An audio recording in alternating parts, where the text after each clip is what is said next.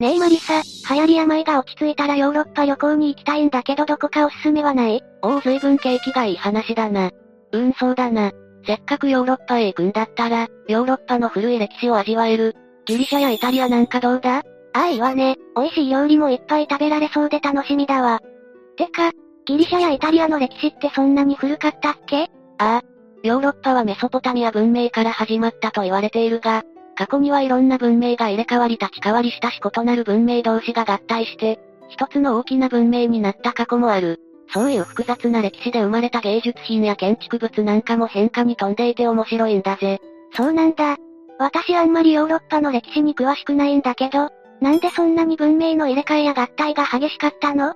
それは自然条件や多民族の侵入、あとヨーロッパ内での内乱なども加わり複雑なんだが、文明の衰退や崩壊の話は今の我々でも学べることがたくさんある。よかったら旅行の前に予習がてら解説してあげるんだぜ。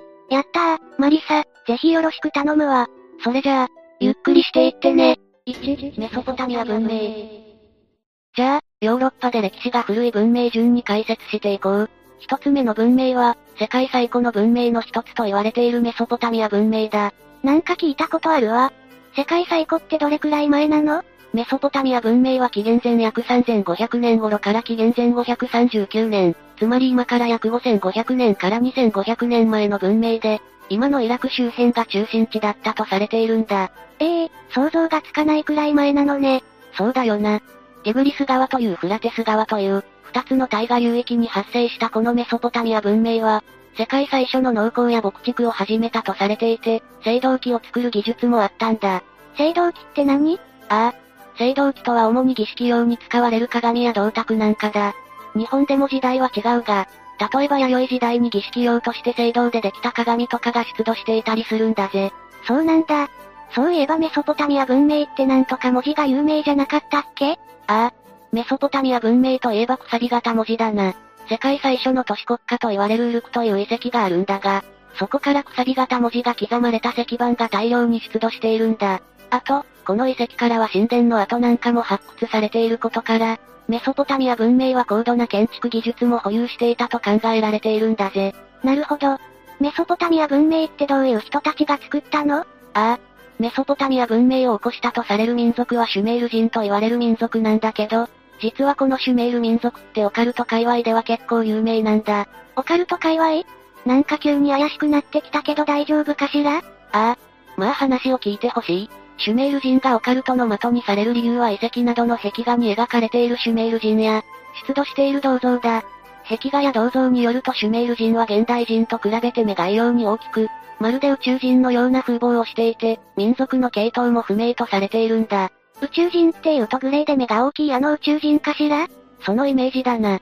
その奇妙な風貌に加えて、今では当たり前となっている時間や日にちの概念、例えば60秒を1分、60分を1時間、そして1週間が7日であることを当時から理解して生活に利用していたことも、シュメール人が宇宙人ではないかと言われる根拠とされているんだ。そうなのね。当時の人たちが知らないことや理解できないことをシュメール人は理解していたから、オカルト界隈で宇宙人説が唱えられているのね。ああ。民族系統が不明で宇宙人のような風貌でいきなり現れて、さっきのくさび型文字、時間や日にちのような数学的知識、先生術、退院歴なんかをいきなり使い出してそして忽然と消える。以上の条件からオカルト界隈では宇宙人説が唱えられているということなんだ。なんか不思議というか、当たり前だけど実際誰も見たことないからなんとも言えないわよね。でも私たちが今でも使ってる時間の概念を発見してくれたからそれはそれで助かる感じだわ。でもそんなすごい文明なのに最後は滅んじゃったの？ああ、文明の最後は作物が育たなくなって、メソポタミアの都市たちが衰退していったところに、多民族であるアケメネス朝ペルシアがメソポタミア文明の領域に侵入してきたことで、滅びたとされているんだ。そうなのね。でも約3000年間も高度な文明を維持していたのはすごいわね。私たちも滅びないよう気をつけないと。ああ。どんなに歴史が長い文明でもやっぱり作物が育たないとどうにもならず、最後は滅んでしまうことがわかるよな。2、ミノア文明。二つ目の文明は紀元前約2000年前から紀元前約1400年前。つまり今から約4000年前から3400年前に栄えていたとされるミノア文明だ。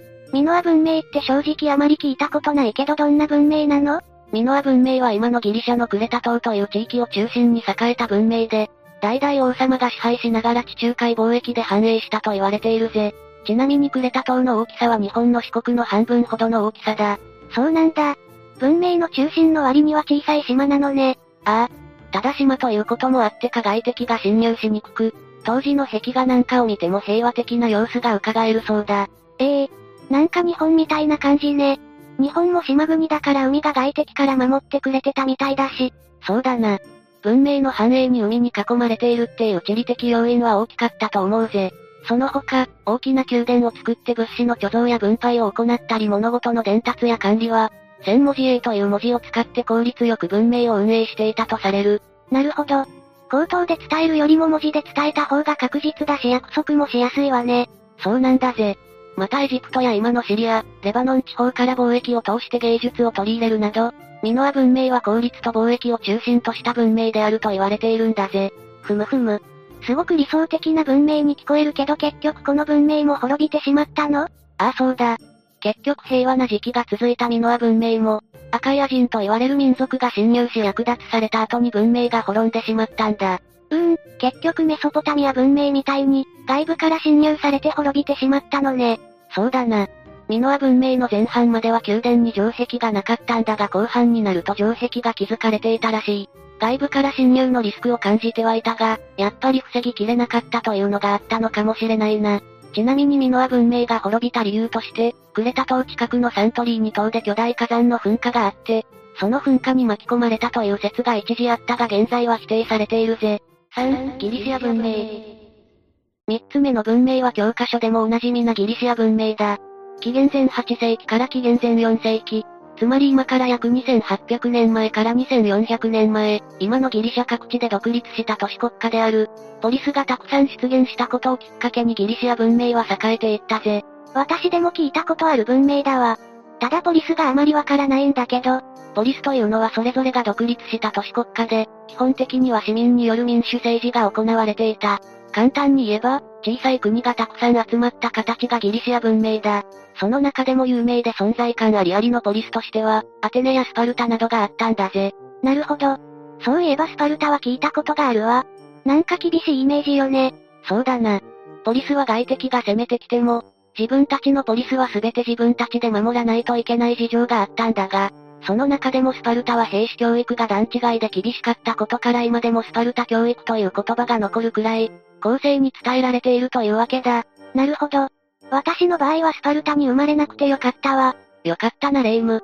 あとギリシア文明の特徴として貨幣経済やアルファベットの使用、そしてさっきのミノア文明と同じく地中海貿易が盛んであったこともわかっているし、哲学者のソクラテスやプラトン、万学の祖と言われるアリストテレスも、ギリシア文明が生んだ偉人として知られているぜ。そうなのね。今でも有名な人たちだけどこんな昔から哲学してたのね。霊夢よ、言葉的に正しいかはわからないがまあそういうことにしておこう。あとこの時代は文学なんかも発達してホメロスの叙情詩という本には、ギリシア人の美学やギリシア人とはこうあるべきという内容も書かれている。そしてこの本の内容や考えは、以降にヨーロッパで続く文明でも大いに取り入れられて、ヨーロッパ人のアイデンティティを形成していったと言っても過言ではないそうだ。ええー、そういう意味ではギリシア文明って、当時やその後の文明に対しても影響力が高かったのね。ああ。ギリシア文明はヨーロッパ文化の源流とも言われているしな。とまあ、こんな感じのギリシア文明だったがやはり終わりもある。ポリスの中で力を持っていたアテネが、次第に他のポリスへの影響力を強くしていったことがきっかけで、結果的にペロポネソス戦争というポリス対ポリスの戦争を招いてしまった。ギリシア文明内全域が、この戦争で弱ってきている時に、北からアレクサンダー将軍率いるマケドニア王国が、ギリシア文明内のポリスを次々と支配下に置いたということで、一応、ここでギリシア文明は終焉するということになるんだ。そうなのね。なんか文明内でいい感じで保ってたバランスが崩れたって感じね。ああ。まあ、アレクサンダー大王もマケドニアも、同じギリシア人とされているから、ギリシア文明が滅びたというよりはギリシア文明の特徴であるポリス社会から、一人の王を持つ王国に変化したとの言い方が正しいのかもしれないな。4、ローマ文明。最後4つ目はローマ文明だ。紀元前509年から紀元前27年、今から約2500年前から2000年前に、文字通りイタリアのローマを中心に栄えた文明だぜ。ただローマ文明は時期によって滅亡か存続かの解釈が変わるから、ここでは帝国になる前の共和制ローマ時代について解説していくんだぜ。共和制って何？ああ。共和制ローマもギリシア文明と同じで王様がいなくて都市国家がいくつもあり、その中でローマの支配力が地中海全域を支配するくらい強くなったからローマ文明と言われているぜ。なるほど。そういえば昔のローマって闘技場とかテルマエロマエみたいな、温泉のイメージでいいのかしら？ああそうだ、当時のローマは公共施設の建設に力を入れていて、中でも全ての道はローマに通ずるという言葉が今でもあるように、道路整備に特に力を入れていたんだ。そうなのね。なんでまた道路だったの？ああ。それはローマの歴史が戦いの歴史だったからだ。当時ローマ文明内の諸都市やその周辺の諸民族との戦いが絶えなかった。だから戦争のための物資や人の移動をしやすくするために、道路を整備したとも言われる。もちろんその整備された道路は貿易でも力を発揮し、戦いと貿易でローマは大きくなっていったと言われているぜ。戦いばっかりって大変ね。みんなも疲れてたんじゃないの？まあそうだな。共和制ローマの主役は貴族から次第に平民へと移っていったんだが、普段自分の田んぼや畑で農業をしていた平民も、度重なる戦争に駆り出されて農業ができなくなっていった。それに加えてローマが征服した植民地から安価な作物が輸入されるようになったこともあって、平民の農業収入も減っていったんだ。なるほど。戦争に駆り出されるわ、自分の収入は減るわでそりゃあ不満も溜まるでしょうね。ああ。共和制ローマを支えていたこういう平民の不満が溜まった結果、ローマはそれまでの安定を維持できず没落、ある意味、共和制制ローマは滅亡してしまった、と言われているんだ。そうだったのね。今の日本や世界でも私たちのような平民が国に税金を納めて国が維持できてるものね。ローマの話を聞くと私たちみたいな平民がいかに大事かがわかるわ。そうだな。さすがに今と昔では平民の定義は違うが、国や都市の人口構造は似ていると思うぜ。まあこんな共和制ローマだったが、なんだかんだでこの後もローマ文明は共和国から帝国へと変化して、またその帝国も東西に分裂して結果的には西暦1453年まで存続することになる。なるほど。さっきのギリシア文明の最後みたいに、一つの都市国家が文明を引っ張るんじゃなくて、一人の王様が文明を引っ張る感じに変わっていったのね。そういうことだな。とまあ今回はヨーロッパの4つの文明を取り上げて、文明の内容や衰退、崩壊について解説したんだが、レイム、感想はどうだ？うんあまり知らない文明もあったけど古代ヨーロッパの歴史がよくわかったわ。よかったぜ。もちろん、ヨーロッパにはここで紹介していない文明もあるんだが、古代ヨーロッパ文明は文明の形は違えど、ずっと共通の課題を抱えていて、それが文明の衰退や消滅に大きく関わっていたんだ。え？共通の課題？マリサの話を聞いてると結局、文明の力が弱ってきたところに、他の民族が攻めてきたから文明が滅んだり、文明が違う形に変化したんでしょ？ああ。結論から言えばそうなんだが文明が弱る理由も、他の文明を攻めないといけない理由も、結局は資源の確保や奪い合いが大きかったんだ。資源？どういうこと？ああ。例えば最初のメソポタミア文明は、作物が育たなくなって文明が滅んだと説明したけど、作物が育たなくなった理由は土壌に塩が蓄積されてしまったからだと言われているぜ。なんで土に塩が溜まるの？ああ。もともと、水がないところで作物を育てるためにどこかから水を引いてくることを考えというが、メソポタミア文明はこの考えをしまくったことにより、水に含まれている塩分が長い期間文明内の多くの土壌に塩を蓄積させてしまった。その結果、主食である小麦も大麦も育たなくなりメソポタミア文明は滅んだとされているんだ。ええー、なんだか皮肉ね。作物を育てるために水を一生懸命頑張って引いてきたのに、それが原因で文明が滅びるなんて。そうだよな。これにはシュメール人もびっくりだったことだろうな。マリサ、この後に出てくるクレタ文明、ギリシャ文明、ローマ文明ももしかして水が原因で滅んだの？ああ。この三つの文明は水というより、森林の減少が原因とされているぜ。森林の減少木を切りまくったってこと？簡単に言えばそうだ。この三つの文明は大きな神殿や地中海貿易に使う船をたくさん作っていたんだが、そこで必要になってくるのが木材というわけだ。そうよね。木材は今でも建築や何かを作るのに必要だし需要が高いものね。ああ。古代ヨーロッパ文明も今と事情は同じだ。都市が大きくなって人口が増えていくにつれて木材は必要だし、戦争をして建物が壊れたら修復に木材は必要だしな。なるほど。